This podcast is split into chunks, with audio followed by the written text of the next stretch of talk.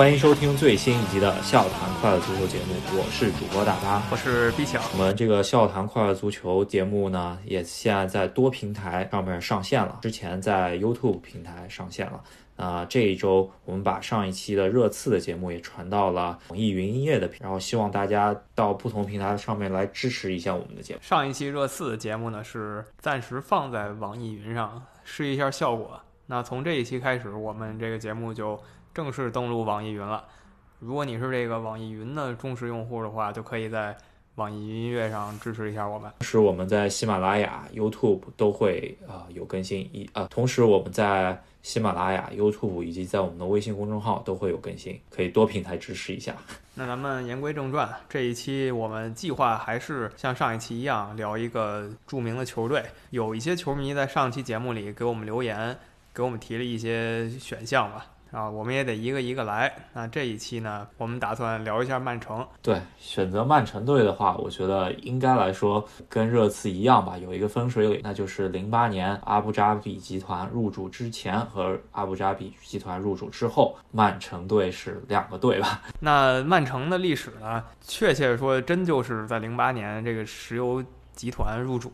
你可以说阿布扎比财团啊，也可以说甚至说石油爹，对吧？就是这个石油大亨。他入主之前和入主之后，这是完全不同的两段历史。在这之前呢，他是一个非常标准的英格兰式的球队。那我们可以从最开始说，那他也是一个有一百多年历史的球队了，和大多数英格兰传统俱乐部一样，对吧？有非常悠久的历史，然后有核心球迷支持的。在曼彻斯特城里呢，他按理说跟他的死敌曼联比，他是属于市中心的那种球球队，然后曼联可能更偏郊区一点。但是这么多年发展下来，他确实没有曼联积累的这个呃那个，他确实没有曼联做得好。对，特呃特别是在国际化以及在国际影响力上面。然后曼彻斯特的对标刚开始看英超的时候，它的对标其实是一个老鹰，然后呃老鹰非常明显吧。然后如果不仔细看的话。是看不到他现在这个队标上面那个商船的那个标志，但其实的呃，对于曼彻斯特本地人来说的话，那个商船的标志是曼彻斯特城的一个精髓吧？对，就是你去看这些英格兰球队的队标啊，他不管怎么换，他这个队里有一个东西是，他这个队徽里有一个东西是永远不会换的。那比如说上一期讲的这个热刺，他这个队标不管怎么换，他那只大公鸡肯定是在的。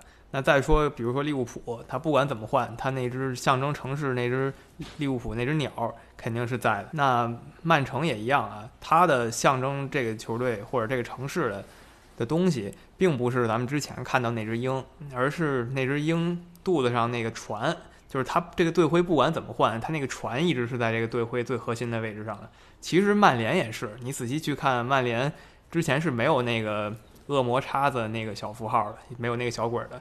他之前他的核心也是那个船，就这两个球队都以这个船作为他们的核心队徽。对，这个船代表着曼彻斯特当地的他们挖的一个运河，然后那个运河叫做 Manchester Ship Canal，然后它就是一个船的运河。嗯，对，简单来说就是他们挖这个河给他们带来了。经济上的繁荣也象征这个城市工业化兴起啊，我们就简单说是这样，肯定有很多故事，这里就不具体展开了。呃，对于工业化的进展，这也直接导致了曼彻斯特地区和利物浦地区的一些经济文化上面的一些冲突，也就直接导致了英格兰西北部这么一个德比的氛围吧。这个咱们之后可以再展开说。就像我刚才说的。不管是曼联还是曼城，他们最核心的那个徽其实就是这条船。呃，说到曼城的话，咱们最开始看，不管是两千年左右，或者说更早，球迷他们九十年代末就关注了曼城队，那只鹰是很扎眼的。但那个鹰其实是个暂时的现象，包括上面那三颗星啊什么的，都是一个暂时的装饰，核心还是那条船。所以到了一六年，他们把队徽改成传统队徽以后，这个鹰就直接被抛弃了。还是一个圆圆的队徽，然后凸显了那条船。对，那个鹰呢，主要呃，当时九七年的时候改成鹰的这个队徽呢，其实大家都不是很，呃，就是曼彻斯特当地的球迷都不是特别乐意。主要还是因为他们那个船的这个对标呢，没有通过呃审核，然后当时跟曼彻斯特城市起了一些冲突，然后就没有把那个船的对标给延续下去了。然后就改成了当时的英，在一六年的时候，可能也做出一些妥协，改回来了这么一个对标吧。其实是啊，是恢复传统的一个做法。另一个除了队徽呢，另一个很重要的点就是球队的主要颜色。那这个大家但凡最近看过英超联赛也都知道，曼城的主要颜色就是这个天蓝色。对于主场球衣，大家非常熟悉了，而客场球衣，咱们可以稍微聊一下，有有一个小故事吧。不知道有没有啊？朋友呃有注意到曼彻斯特的客场，它是一个红黑剑条衫的这么一个设计。这个其实呃英格兰球队里面这样子队服是不多见的。那为什么会出现这样的一个情况？就是他们在七零年代的时候有一个主教练叫做埃利松，然后他是一个 AC 米兰的死，然后他觉得 AC 米兰在欧洲赛场上面的成绩非常可观，然后他也非常迷信了，然后他当时就啊主张。曼彻斯特客场球衣就换成了这个红黑剑条衫。当他换了这个红黑剑条衫以后，也帮助球队出现了一些意想不到的结果吧。起码在连续三年，曼彻斯特城队都拿到了锦标。也不能说是迷信吧，可能给他们一些心理上的自信啊，让他们表现非常不错。总之就是你刚才说他们那段时间拿到锦标，也就是曼城。第一次的小辉煌吧，在石油老板入主之前，他们辉煌阶段其实真的就这么短短的几年。在这几年里，他们拿到过联赛冠军，甚至在欧洲呢还拿到了欧洲优胜者杯。可能那个时候曼城球迷还是很幸福的，但是一下就是三四十年等待，一下等待就等待到了一二年吧，是吧？那咱们就不得不把这个视线拉回到零八年左右，就是这个石油大亨入主。那曼城最早历史呢？说实在的，了解不太多。我们刚才那些也是查了一些资料，然后翻了一些以前我们看过的有意思的视频什么的，给大家回顾了一下。那我们看过的曼城，简单来说只有两部分。第一部分就是零八年之前啊，我们甚至可以把这段时间叫做孙继海的时代，因为在中国球迷眼里，那个时候能在英超踢球的中国人真的为数不多，当然比现在多了啊。孙继海是其中一个，而且他踢的是个主力位置。而且孙继海运气比较好的时候，他。加入到曼城的时候，曼城那个赛季正好降级了，在英冠。其实，在英冠的时候，并没有拿到稳稳定的首发吧。然后那个赛季可能也只有半个赛季，踢了七场比赛。然后第二赛季之后，曼城来到了英超，升级到英超，他就坐稳了主力位置。一坐主力位置，一下就坐了两个赛季。之后因为伤病原因。可能出场有所减少吧，但是一直是曼彻斯特非常曼彻斯特城队非常重要的一个呃轮换主力的配置吧。他那段时间在英超联赛也有过进球，而且呢，他那个主力确实是一个赛季能踢三十多场的，就说明他这个人最起码在体力上啊能承受住英超这个强度。我们也知道英超联赛是非常看重一个球员身体素质的。然后那段时间孙继海的队友呢？其实没有大家想的那么不堪。那个时候曼城虽然不强，啊，经常处在十几名的位置，有时候甚至去保级，但他的队友其实有一些还是我们耳熟能详的名将。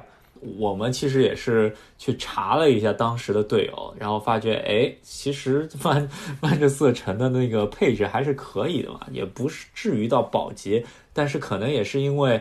呃，教练方面也好啊，资金方面不够的话，曼彻斯特城那一阶段吧，起码在英超是中下游球队。啊，我们看了一下孙继海作为核心，咱们举个例子吧，就说这个二零零三到二零零四赛季啊，然后我们看一下他队里有什么人，比如说从门将上就有两个名将，第一个是大卫詹姆斯，这个那是然后这个球员是长期以来的英国啊英格兰主力守门员，另一个呢是。大卫·希曼也是阿森纳的一个传奇守门员，那这两个人当时都是在曼城的。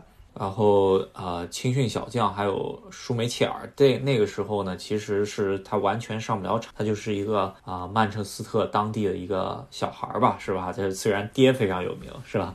对，没错。后防线上确实没有什么特别大牌的，除了我们熟知的孙继海以外，就是一个叫理查德·邓恩的人。但这个人的名声完全是因为他一直在曼城多少年如一日当这个曼城的核心球员，有点像我们上一期说过这个莱德利金，就是曼城自己的一个绝对传奇。要说实力呢也不错。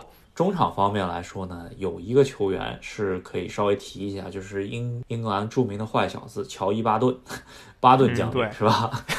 这个人是标准的足球场流氓吧？呃，基本就是能得红牌的时候绝对不得黄牌啊，这么一个人，然后上去就跟你干到底那种球员。这个人也是不管去哪个球队，他都还能有个位置，但是他总是会惹是生非，然后搞得自己臭名昭著吧。中场还有一个人就是。麦克马纳曼，他那个时候已经三十多岁了。这个人是利物浦九十年代的一个绝对主力。他后来去了皇马，然后离开皇马以后回到英格兰，就去了曼城队。然后呃，中场还有一个小球员吧，呃，其实，在零五零六赛季大家看的多的时候，他是非常呃令人欣喜的这么一个球员，就是爱尔兰。这个时候，这个球员是一个十七八岁的一个小球员。在中前场方面呢，曼城其实也是有自己培养的孩子的，那就是肖恩·赖特·菲利普斯，是吧？对，这个球员一个字形容就是快，真太快了，属于那种短跑名将型的足球运动员。然后除了他以外呢，有坐镇大牌儿，那就是罗比·福勒。刚才提到了麦克马纳曼刚从皇马回到英格兰，那罗比·福勒就是麦克马纳曼在九十年代他们在利物浦的时候的黄金搭档。他当时离开利物浦以后，在利兹联啊这些球队踢过，然后在零三零四这段时间，他是在曼城队的。然后跟他们搭档的还有一个人，也不得不提，其实也是一个大牌了。就是阿尼尔卡，足坛著名的这个流浪汉，他去过可能十几家球队吧，职业生涯。可以想象得到啊，就是曼彻斯特城当时这么一个配置，居然只能在英超保级，我觉得是应该是教练的锅。虽虽然也不是特别清楚当时是怎么回事吧，但是孙继海不管怎么样，在这么一套阵容中间，一个赛季能出场三十几次，呃，应该来说是对他的实力的一个肯定吧。然后我记得是啊零四零五赛季吧，那个时候都还出现过中国德比在英超的赛场上，而且当时啊英超其实还是挺挺会做生意的，在中国德比出现的场次呢，都还是安排的北京时间黄金时间吧播出，呃印象非常深。对，当时孙继海代表曼城，对手是查尔顿，查尔顿有郑智，对吧？这两个队其实还还都不怎么样吧，但是呢，你跟现在比，中国球员又有几个人能在英超下游队立足？呃，真的找不出一个，所以当年的中国足球这几个代表性球员还是挺厉害的。孙继海在曼彻斯特六个赛季呢，其实进的球不多，也就三个球，也进过不少乌龙吧。主要还是因为他的位置比较靠后。我印象中间在英超的乌龙排行榜上面，应该还是有孙继海名字的。但是他的最高光、最高光的时刻不是进球，而是后卫要做的就是。一对二的这么一个防守，在零五赛季创造了这么一个呃，很多英国球迷戏称是孙继海拯救世界的这么一个桥段吧。嗯，对他当时对手是富勒姆吧，甚至我们回头看一下这个视频啊，就是当时录像确实有点糊，不是很确定，应该是富勒姆。从球衣来看，这个球救的非常漂亮，也奠定了这个孙继海在曼城的传奇地位。即使后来曼城成为了世界顶级强队。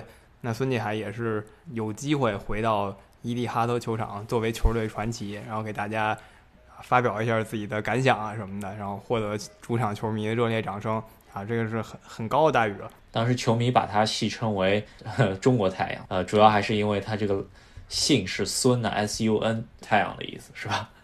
对，没错。啊，就反正是一个巧合了。那曼城在零八年之前啊，零八年夏天之前，故事大概如此。呃，主要是围绕着孙继海。对中国球迷来说，也不知道那个时候曼城在中国到底培养多少球迷。这么多年，我只见过一个人，就是他是那个时候开始支持曼城的，真的就一个人。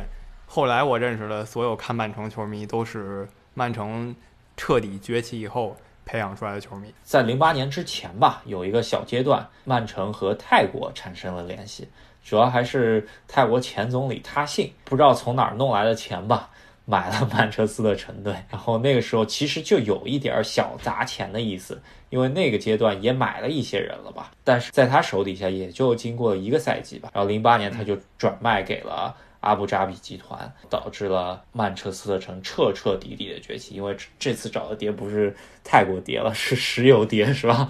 你刚才说这个泰国土豪他信当年买曼城这个行为还是挺奇怪的，甚至有人有阴谋论说他在通过这个进行洗钱呀什么的这些操作。那这里咱们就不具体聊了，直接转到石油老板这件事儿。那石油老板入主了曼彻斯特城，他不光改变了曼城队，他也改变了曼彻斯特市这个这个足球城市的格局，也改变了整个英格兰足球格局。然后他再继续投入的话，直接改变了整个世界足球的格局。那他最开始入主的时候呢，球迷没有太把他当回当成一回事儿。当时球迷还是很相信所谓底蕴这么一个东西的，觉得曼城他有钱，不会买来大牌球星，对吧？他不可能买来大牌球星。但是曼城直接就打脸了，他立刻就把这个皇马的天才少年罗比尼奥给买了过来。在他入主之前呢，球队的阵容其实还是以自己培养的一些球员，加上一些别的队挖过来的一些南美的外援来组合的吧。主要还是他先入主之后买的一些外援，当时就有前场就有吉尔瓦尼，还有那个埃拉诺，还有本贾尼，是吧？这些球员呢，对于英超中游球队来说，配置算比较豪华，但是跟英超传统四强比起来，还是稍微差一点，是吧？所以曼城当时他的主要目标吧，首先是要在中游球队里称王称霸，然后他想挑战四强。那在中游球队里称王称霸，有一个最简单的方法，就是我把你的主力队员挖过来变成我的主力队员，那我自然就称王称霸了。所以这就是他的第一条路。他当时就是在跟他类似的球队里疯狂的买这些各队的主力啊，比如我们举几个例子。呃，当然可能有一些偏差，但当时还都算英超的名将，呃，本哈伊姆啊，吉文，然后其他联赛的德容，就是世界杯决赛飞踹阿隆索那个德容，什么塞巴莱塔从西甲买来的，贝拉米这些人从俄罗斯联赛买来巴西前锋若，就是这些在中游球队都还算不错的球员，他通通的揽到了自己队里。然后另一方面呢，他就是疯狂用重金。去砸这些中游球队平时根本就不敢想的大牌球员。那我刚才提到一个就是罗比尼奥，这是他们第一次办成这种中游球队买顶级球员的事。有一件事情，我觉得必须得提的就是他入主啊以后买的，我觉得应该是最最成功的一个球员，那就是呃孔帕尼这么一个球员，也是奠定了他未来。十年最终呢走到他今天这么一个高度的一个球员吧。对，恐怕你也是同期加入的。当时他来了以后，我们刚才提过那个核心中后卫理查德·邓恩还在，然后恐怕你当时还比较年轻嘛，踢了几个赛季以后，这就算完美衔接上。在他们买了这么多中前场球员之后呢，曼彻斯特城队自己培养的一些小球员也就慢慢的淡出了主力位置。慢慢也就是被卖掉了。呃，有三个人可能我们印象比较深一点，一个就是斯蒂芬·奥尔兰这个球员，最后是去到了阿斯顿维拉。然后还有一个球员是啊，约翰逊这个球员，甚至都不知道他后面去哪儿了，是吧？然后呃，还有一个球员是斯图里奇，他倒是最后去到了啊切尔西，能够其实职业生涯还算可以吧，起码当过。一段时间，英格兰的主力中锋是吧？斯图里奇，题外话啊是我非常欣赏的球员，就可惜就是太容易受伤了。那如果不受伤的话，真的会是一个。刚才说的就是曼城有大佬入主以后的第一个赛季，这个时候还算比较低调。除了罗比尼奥这一笔交易让人比较震惊以外啊，其他的呢都还算可以接受范围内吧。但再转过来一个赛季，他的这个真的可以说是。狮子大开口了，因为他的目标已经不仅仅是他直接跟他竞争的这些球队，像纽卡斯尔联呀、像阿斯顿维拉、像埃弗顿这样的球队了。他在买这些球队球员同时，他把这个买人的目标直接锁定在了英超四强的范围内，而且他当时呢是直接从英超四强里每个队里都抢了一些人。咱们就说当年的冠军切尔西，他呢是直接报价要买切尔西队长约翰特里，而且提出的就是毫无争议，当时世界最高薪。当然，在现在这个角度来看，这个薪水已经不过如此了。但在二零一零年，呃，二零零九、二零一零那段时间，这个他提出那个薪水大概是二十六七万英镑一周吧，是让人无比震惊的一个啊工资。有很多球员是为钱所动啊，对吧？嗯，其其中。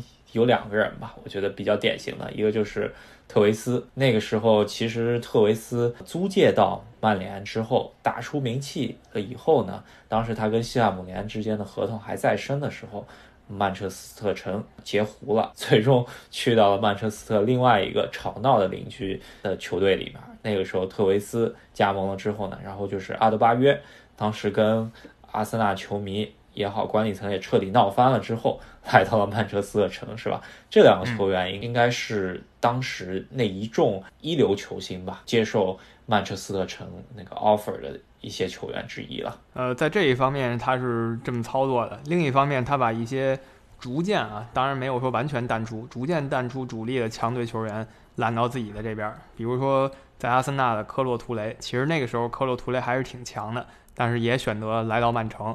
然后在国际米兰啊，已经年纪非常大的这个维埃拉，他也给揽到曼城来了。然后再加上布里奇啊，这些还都不错的球员，也都是零八到一零啊这这一段时间揽的这些球员。与此同时，他也没有停止挖这个中游和下游球队主力的操作，比如说圣克鲁斯这个球员是。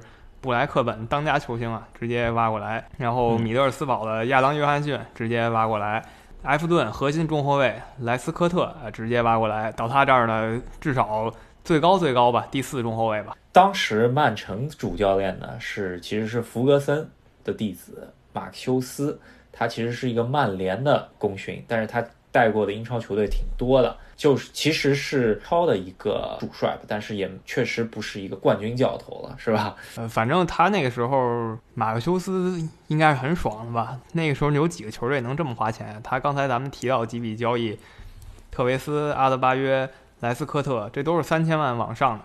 在零九年的时候，那段时间。像托雷斯啊，他们这些球员也不过三四千万了不起了，他一出手就是一下买三个这样的人，然后再加四五个一两千万的球员，是非常豪呃非常豪掷呃，真的是财大气粗啊，钱根本就不是问题，想买谁就买谁。可以说是零九一零赛季左右开始，真正的变成了曼联的吵闹的邻居，然后也是那一阵开始，曼彻斯特德比变成了。每个人呃，每个足球迷都需要关注这么一场比赛吧，是吧？嗯，对。之前这个曼彻斯特德比很像咱们现在看到的巴塞罗那跟西班牙人德比战，就是强弱特别分明，没啥特别多可看的，只能说对他们当地球迷是一个刺激。但在曼城这么疯狂买人的情况下呢，这场德比战意义一下就不一样了，就曼城跟曼联对决，一下就变得。火花四射了，不管是从竞技层面上，还是他本来的这个恩怨上，就已经非常不一样了。当时就有一场非常经典的曼联四比三曼城的比赛，当时绝杀的是还是这个利物浦以前的欧文，还是把我看得非常无语。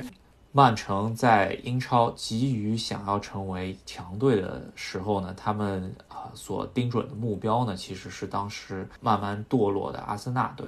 然后阿森纳由于财政状况的不佳，也是留不住球员吧。曼城直接从阿森纳直接挖来的球员，在我印象中间就有五个了。除了刚刚提到的科洛图雷及阿德巴约以外呢，还有纳斯里、克里希以及萨尼亚这些球员的转会啊，当时被很多球迷调侃，很多人就说这个曼城其实就是半个阿森纳，就直接把阿森纳挖过来一半儿。这话说的其实也不过分。你想这么多球员就直接就集体去了曼城了，而且。位置还还都有位置，对吧？阿森纳球迷当然是很心痛。那对于曼城来说，他当时最大的目标嘛，第一个目标肯定是冲进欧冠区，第二个目标他是想在国内赛场上拿一个杯赛，这是他最开始的两个目标。然后他在一零年的时候呢，几乎做到了这一点，但是在跟热刺的直接对话中，被热刺一比零拿下了。然后拿下热拿下曼城的这个球员就是热刺的克劳奇，咱们在上一期节目里提到过这个进球。那再转过年来，到了二零一一年的时候呢，首先他的教练已经不是那个刚才说那个马克修斯了，是这个曼奇尼了。他首先是在不停的买人，这是其一；其二呢，就是他实现了冠军上的突破，他拿到了一个足总杯。当时换掉马克修斯的时候，我记得英国当当地的球迷以及报纸对于啊阿布扎比其实还是有点质疑啊，但是我们也知道换成了曼奇尼之后。彻底把欧洲的足球的风格带到了这么一个传统的英格兰的球队，球员呢也是来了一帮啊，就是外国来的和尚，是吧？呃，主要的几个大牌呢，其实也是很重要的曼城后来的冠军班底呢，一个就是亚图雷，一个是阿圭罗，还有一个是大卫席尔瓦，这几个人。来到球队之后呢，整个球队拉丁化。然后除了这几个人以外呢，这些当然都是后来特别特别重要的球员。除了这些人以外呢，还有很多本土的名将，像现在我们还经常看到的詹姆斯·米尔纳啊，然后还有从其他球队挖过来的，像那个脑子不太正常的巴洛特利，然后还有之前在零九年就已经挖来的加里斯·巴里，这都是各个球队非常重要球员。像米尔纳和巴里都是维拉的核心，就直接一个赛季来一个吧，就这么直接就操作过来了。然后从意甲联赛呢，也是没少来人，什么科拉罗夫啊，这些人都是我们后来看到曼联呃曼城队的主力。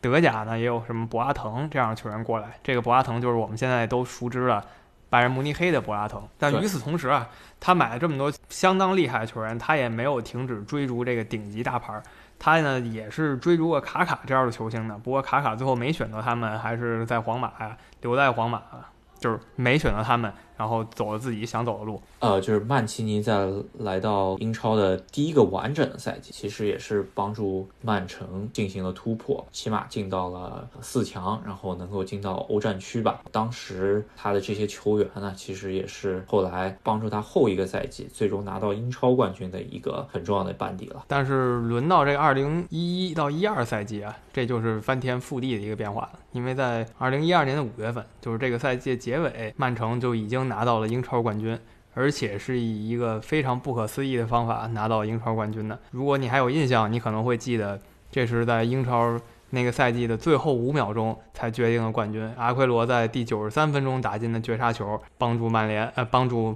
曼城以净胜球的优势压倒了曼联夺冠。也就是那同一时期吧，曼奇尼入主之后呢，跟福爵爷带领的。曼联队踢的曼市德比，火药腥味很重啊。之前我们也提到了有过四比三的这么一个读秒绝杀的剧情啊，还有就是鲁尼在曼市德比中间力压后卫理查兹进过这么一个可以说非常舒展的一个倒钩球吧。有很多人认为这是英超历史上最佳的一个进球，这这就是在当时的曼彻斯特德比中间发生的一件事情啊。然后在一一年的。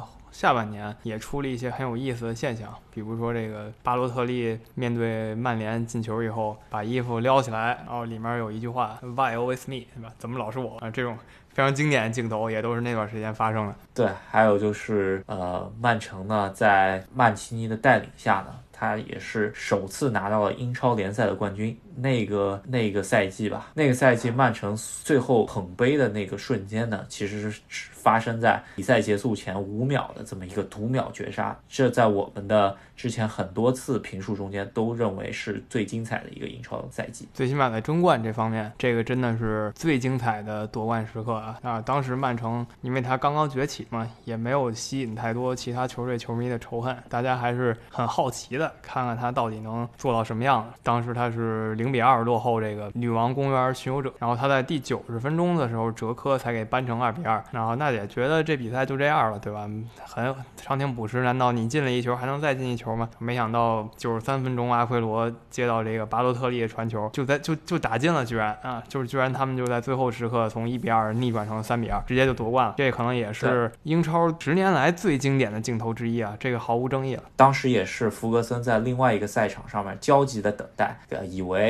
曼彻斯特城这边。已经结束了，但是没想到啊，他们在结束之前把把球给进了。呃，福格森啊，退役前应该是非常很难接受的这么一个被别人争夺冠军的历史，也就是他们的吵闹邻居。当时特维斯在啊那场比赛结束之后呢，甚至都有跟福格森叫板的这么一件曼彻斯特往事吧。在一二年拿到这个英超冠军以后，可以说曼城的这个第一步目标已经实现了，非常非常快。从零八年是由大亨入主到一二年的。夏天拿到英超冠军，只要了四年，短短四年就突破了英超当时已经形成的四强垄断，他就直接走到了第一位。然后呢，曼城就相对低调一点。从那个赛季以后，他在买人就没有这么夸张了，没有说在五大联赛什么球员他都要报价一下，没有这么夸张。他就买一些自己非常看重的球员，比如说罗德维尔啊啊，比如说还有什么约维蒂奇啊这些球员，他要买回来想自己培养，他也想把自己打造成一个这种。传统强队不再是一个靠钱发家的这么一个暴发户球队，主要还是球队的中间实力呢，已经全部基本上买齐了嘛。就是我当时说的阿圭罗、大卫席尔瓦、科洛图雷、亚图雷以及孔帕尼，然后主力门将也已经选择好了，就是过渡好了，从之前的基文。过渡成了英格兰国门乔哈特，这都已经基本上齐了。再买基本上就是新秀球员以及一些边角补补的球员吧。接着说冠军之后，他们就不温不火了吧？因为在英超方面一直是中冠，这肯定没问题。然后也换了一个教练，曼奇尼离开了，一三年夏天离开了，换成了佩莱格里尼。这个人的执教实力至今还是个问号，他到底什么水平？我不是很确定。我觉得他其实就这么回事儿。然后这段时间曼城买人就是像你刚才说的新秀，然后边边角角，顶多买一个大牌儿，像。呃，一三年那段时间买的就是费尔南迪尼奥，然后一五年买的就是斯特林，花一个。买一个大价钱球员，然后其他人他再聚拢一下，毕竟他的主力框架已经很明显。一二一三赛季呢，也是他们第一次去到了欧洲赛场。当时呢，我印象中跟皇马和多特分在一个小组，最终是没有出线，然后也是直接导致了曼奇尼的下课，请来了可能是当时是前皇马主教练的这种一名头的佩莱格里尼吧。我也同意啊，他的执教水平其实是一个谜啊。但是，一三一四赛季呢，同一波人吧，欧冠小组出线，十六。强啊，碰着巴塞罗那铩羽而归。当时应该是很强的巴塞罗那，也就是那一个阶段吧。我印象中间，当时曼彻斯特城还是天天给梅西抛橄榄枝吧。当时就是想把世界最佳球员梅西给挖过来，是吧？所以他当时除了。疯狂砸梅西这件事儿，其他方面他动作真的不大。他在一四年的时候呢，又拿了一次这个英超冠军。然后转过年来拿了冠军以后呢，到这个夏窗，就是夏天，一四年夏天，他动作可以说相当轻微了。他只花钱买了一个曼加拉，那这曼加拉也不是什么大牌球星了，但是他就是有钱嘛，花了五千万买了这个曼加拉。其他的人。真的没什么动静，可能一四年曼城最大的动静就是兰帕德居然加盟了曼。我们在兰帕德杰拉德那个节目里面，我们也具体说过这件事情。一四一五的在欧冠方面呢，佩莱格里尼把曼城带出了小组赛，然后又碰着了巴塞罗那的十六强，又被巴塞罗那两回合全杀，可以说是当时石油爹就有已经对佩莱格里尼有那么一点没有信心了吧？但是呢，还是给了他。多一年的时间来证明自己，其实佩莱格里尼也算是在后面的一年的欧洲赛场上，其实证明了自己吧。就是一五到一六年这个赛季。这个赛季，首先你刚才说了，石油爹对他有点不满，但是还是给他很多钱，让他首先吃进两个顶级的进攻球员，也是他现在铁打的两个主力，一个是凯文德布劳内，另一个是斯特林，就是从利物浦跟沃尔夫斯堡分别买来的，两个人加一起呢，就奔着一亿五千万欧元去了。他又买了一些零星的，什么德尔夫啊、奥塔门迪啊，说明老板还是给了佩莱格里尼很大支持的。但是在国内赛场上，一五一六的主角只有莱斯特城，其他球队都是配角。莱斯特城。那个赛季太传奇，曼城在国内赛场上跟所有强队一样都吃瘪了，被莱特斯被莱斯特城抢了先，他只能在欧冠上寻求突破。其实他欧冠踢的确实不错，在欧冠上面呢，应该是质的突破吧。从常年十六强突破了之后呢，然后在八强遇上了巴黎，两回合呢拿下之后呢，四强遇到了皇马，皇马这边就难踢了吧。其实第一回合做的还挺不错的，跟皇马守了一个零比零，然后第二回合呢，呃，也是零比一惜败吧，在。自自己主场，我觉得这个可能也是佩莱格里尼执执教生涯的一个高光吧。嗯，所以佩莱格里尼也是有一些高光时刻的，这个是就是其中一次。那不管怎么说，就是国内赛场上被莱斯特城压一头，然后欧冠上呢。虽然不错，但老板还是不够满意。种种原因，佩莱格里尼离开了英格兰，然后下家咱们都知道，来到了秦皇岛，是吧？参加河北华夏幸福队，这是他的这方面的事儿。那咱们主角曼城呢，就请来了瓜迪奥拉，绝对的世界大牌教练。来了以后，你也能看到，瓜迪奥拉在一六年夏天加入以后，曼城的人脉可以说又拓展了一层。他买人更是满世界买人了，然后能从各种各样的地方买来相当不错的球员，比如说萨内啊。热苏斯啊，京多安啊，这些人。但是呢，球队中间其实前些年买的这些球员是有很多冗余的，然后有很多球员也是他看不上那种英格兰操哥级别的球员，然后渐渐的这些球员也被瓜迪奥拉给清洗了，然后瓜迪奥拉自己也带了自己一些嫡系过来，然后他买的很多球员呢，其实这些年啊，他买了很多后防线的球员，咱们看下来也就孔帕尼到现在是最好用的，每年其实都花了很多钱在买后卫上面，但是每一个后卫都不是特别靠谱，咱们之前也都提过呃，一六年到一七年这个赛季，他买的最贵的球员就是斯通斯。啊，不过如此，对吧？然后一七到一八赛季呢，他买了三个五千万以上级别的后防球员，凯尔沃克、门迪、拉波尔特，也都还凑合吧，没有一个可以说打出这个统治级的。然后他在这前两年呢，也买了两个守门员，一个是神坑布拉沃，另一个是埃德森。这个埃德森还算不错吧，也都算满足了瓜迪奥拉对守门员的要求。之前那个呃乔哈特呢，虽然是英格兰一个很不错守门员，但不是他喜欢的类型。那就直接滚蛋了。对，可以。我甚至觉得啊，就是布拉沃第一个赛季踢的这个水平，还真不如当时英贵属英国国门的乔哈特。然后英国国门直接就放那儿看饮水机了，是吧？对，没错。我觉得这对于一个英国大英球迷来说，真的对一个大英主力国脚来说，算是一种侮辱了吧？那毕竟你是在英格兰当教练嘛，你把他的主力守门员。就这么给处理了，那感觉不太爽。然后乔哈特也就没再回来吧。现在守门员也不是他了，英格兰守门员不是他了啊。瓜迪奥拉前两个赛季一六一七啊，这两个赛季买的人呢，我觉得比较成功的还是伯纳德席尔瓦吧。其他人都值得商榷，就没有说特别成功。除了这个伯纳德席尔瓦，确实可以说瓜迪奥拉其实也是买了不少人。总体来说，曼城在这几个赛季。的欧战水平呢？他所带的第一个赛季的英超，他只带了第四，在欧战只打到十六强，输给了当时摩纳哥吧。然后那两个回合对阵摩纳哥的欧冠比赛，是可以说是帮助摩纳哥那那群小妖打出身价的比赛，是吧？对对，那帮人现在都已经纷纷转会了，其中就有姆巴佩啊这些人。他在欧冠上确实没什么大的作为，但他在联赛里还是很统治的。啊，他第一个赛季啊算试水吧，啊没踢个踢的不怎么样，第三名。然后第二个赛季就是冠军了，而且那个赛季算是一百分的冠军，打破了很多记录的一个冠军，还是挺有说服力的。然后第三个赛季他只买了一个人，就是一八年的夏天只买了一个马赫雷斯，其他人啊其他年转会啊约等于没买吧，但实在是小人物。都是小将，他实际买的人就是马克雷斯一个人，然后跟利物浦争了一个赛季，最后是险胜，其实就是去年的事。在欧冠方面来说吧，联赛踢得不错，七八赛季的欧冠八强遇到利物浦被张震岳。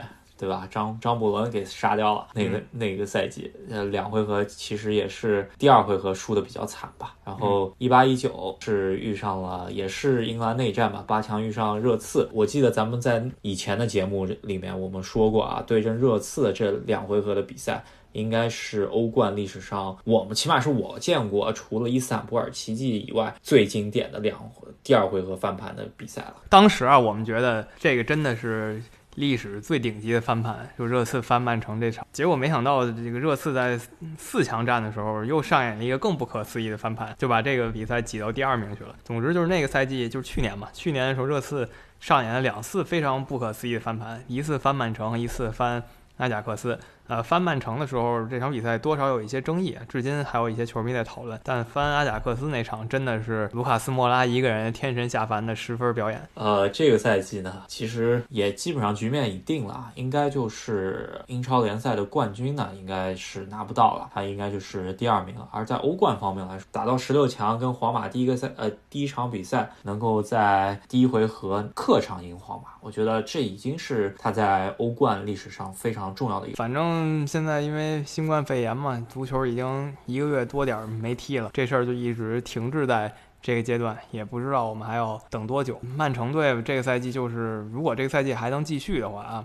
他就是争欧冠联赛了，这也是石油爹入主十几年来最后一个目标吧。联赛已经达到了，然后国内的杯赛呢，完全统治级别，拿了好多足总杯，拿了好多联赛杯。然后他们又在商业上也很有作为，搞了一个叫做城市足球集团的这么一个东西，就是好多球队一起搞了一个联盟，都是什么什么城，比如说美国有个纽约城队，澳大利亚有个墨尔本城队，他们都是一家子。说白了，呃，可以说这十年吧，应该就是曼彻斯特城崛起的这。这十年，慢慢的，在国内的球迷非常多了，新兴的一些球迷呢，现在都不不喜欢巴塞罗那、皇马或者说是拜仁了，都都有很多。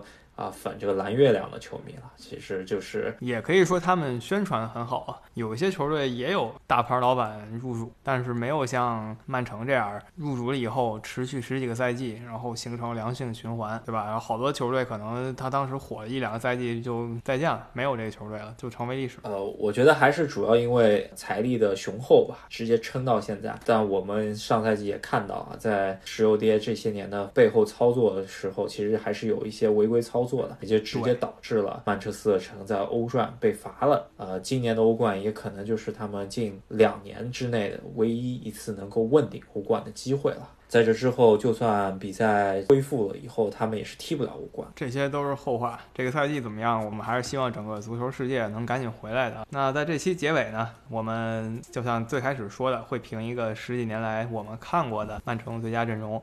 阵容来自两个阶段，一个是石油跌前阶段，还有一个就是他来之后的阶段，它是混搭着这么一个模。那先从门将说起吧。门将的话提了好几个了，什么吉文呐，什么布拉沃呀，一堆一堆的。但我们最后还是选了给了哈特。哈特还是挺优秀的一个门将，后防线呢，肯定坐镇中中间的肯定是冠军队长孔帕尼，然后另外一个中卫他的搭档呢给到了理查德·邓恩，这是他们本土传奇了，可能国籍上不是，但就是说对他们意义来说非凡。然后边后卫呢，右后卫我们就孙继海了，这就不用多说了，一点点小小私心吧。在右后卫的位置上，其实还有两个比较出，麦克·理查兹。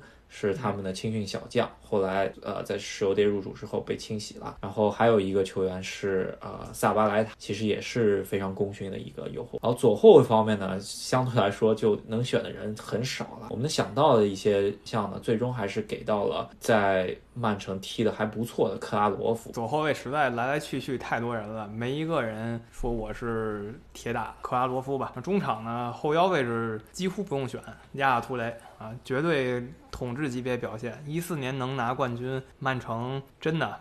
亚亚图雷居功至伟。对，亚亚图雷在他离开曼城之后呢，那个石油老板呢，也是给他在他们的训练基地里面有一条路，就叫亚亚图雷路啊。就是大家是如果有机会去参观的话，可以去留个合影。呃，再往前推一推，中场位置毫不犹豫的肯定有大卫席尔瓦了。呃，曼城成为一个顶级球队，他的加入是至关重要。没有这个人的话，曼城可能目前也就是中上游球队，因为这个人确实。给曼城带来了质变，然后还有一个球员呢，就是给到现役的这么一个球员，就是德布劳内，他应该是曼城最接近世界最佳中场的一个球员了。呃，绝对的，助攻什么的太多了。嗯，现在世界排得上号的中场，前场呢排三个人吧。第一个人不用说阿奎罗了，这是曼城目前历史级别的最佳射手，呃，肯定是载入曼城历史的一个球员，也来曼城将近十个赛季了。可以，如果有空去到曼彻斯特的话，他们。呃，球队的宣传海报里面几乎就是那个他在读秒绝杀之后脱衣服庆祝的那个镜头，他的那个镜头应该是载入曼彻斯特城队呃一百多年历史的最高光时刻。我觉得他可以比肩亨利的阿森纳地位了，呃，非常了不起的一个海外球员，在英格兰球迷立场来看，海外球。然后他的搭档，呃，一个是选特维斯吧，因为特维斯确实挺强的，而且他有这个死敌加成，他是从曼联转会而来的，呃，就给曼城。带来了一个不一样的感觉。对，另外一个呢，给到曼彻斯特城当地的小小孩球员肖恩·赖特菲利普斯。肖恩·赖特菲利普斯呢，他也是在曼城踢出名之后，我记得应该是英超射手榜上有名之后，去到切尔西当了呃几个赛季替补，在石油爹入主之后呢，又回到了曼城待了几个赛季，应该来说还是落叶归根吧。在球迷心中，他的地位也是非常高的。今天这期大概聊了一下曼城两个阶段，对吧？啊，石油跌之前，石油跌之后，大家有什么想说的，可以在评论区下方给我们留言，有哪些没讲到的地方。大家可以跟我们一起讨论。我看大家球迷朋友们想听的球队挺多挺杂的，主要我跟 B 强也是术业有专攻吧。英格兰足球赛场上面的球队稍微熟悉一点，有些别的联赛的球队，我们可能需要做的功夫需要大一点。或者之后我们可以也可以请嘉宾来聊这些球队吧。嗯，但是咱们先还是先把英格兰赛场的一些呃老牌强队给聊一下，主要还是我们自己专业知识还是比较熟吧。还有的球迷呢，希望听呃老一点的弗格森前的曼联这种类似的故事吧。我们自己都其实不太知道，是吧？对，我觉得弗格森最辉煌的时期年代和这个二十一世纪初，我没太赶上。我看的时候也已经算是福格森比较辉煌时候，最辉煌那段时间确实没赶上，对吧？什么什么贝克汉姆他们都在的时候，都只是有个耳闻。然后我开始看的时候，已经是什么 C 罗、鲁尼他们这些人了。所以说有些东西，呃，大家可以。要求，但是我们也只能尽量满足吧，或者说是咱们的节目质量就没有那么高了，可能也就一句带过了。上一期热刺里面也是我们有一些小错误吧，然后大家听完之后也可以帮我们纠正一下，也是扩展一下我们对于啊英超对于足球的一些理解。对对对，非常感谢大家。也看见有球迷说想让我们聊一聊足球游戏啊，啊，但足球游戏确实我们跟的也不是特紧，可能我只是跟了一下足球经理，然后实况足球和非法，我上次玩都是。一六赛季那个版本了，就就挺遥远的。对，其实疫情中间能聊的东西还挺多，但是我们自己因为疫情也不是说就纯在家待着闲着没事儿的吧。其实我们做一期节目需要准备的东西也挺多的，所以说我们还是从我们最熟悉的一些知识开始给大家多科普一下，也是跟大家多多交流的一个。嗯，没错。那咱们这期曼城就聊到这儿。下一期主题我们还没想好啊，然后回头聊完了以后，大家也就呃回头更新的时候大家也就知道了。希望大家多多转发我们的节目，然后也是给自己身边的喜欢足球的朋友也可以多推荐吧。咱们这个节目也是纯给球迷来来听的这么一期节目。引用一下这个阿森纳那个球迷大佬黑胖子的话，就是 From fans to the fans，就是从球迷做的节目，然后为球迷球迷们做的节目，为球迷们而做的节目，我们可以这么理解。如果你身边有球迷的话，可以直接转发给他嘛，对吧？呃，不一定非在朋友圈里发，因为你可能在朋友圈里发，你觉得朋友圈儿球迷不多，有点尴尬。但你可以直接把这个节目推荐给你喜欢足球的朋友。如果想要加入我们的球迷朋友们呢，也是可以通过关注赫斯基大帝的微信公众号，然后回复。任何信息都会有加到我们微信群里面的信息，大家可以来加入到我们赫斯基大帝的群里面一起讨论足球。那咱们这期就说这么多，欢迎大家关注喜马拉雅，关注我们的网易云音乐，关注我们的 YouTube、微信、微博这些平台都是叫赫斯基大帝。那我们下期再见。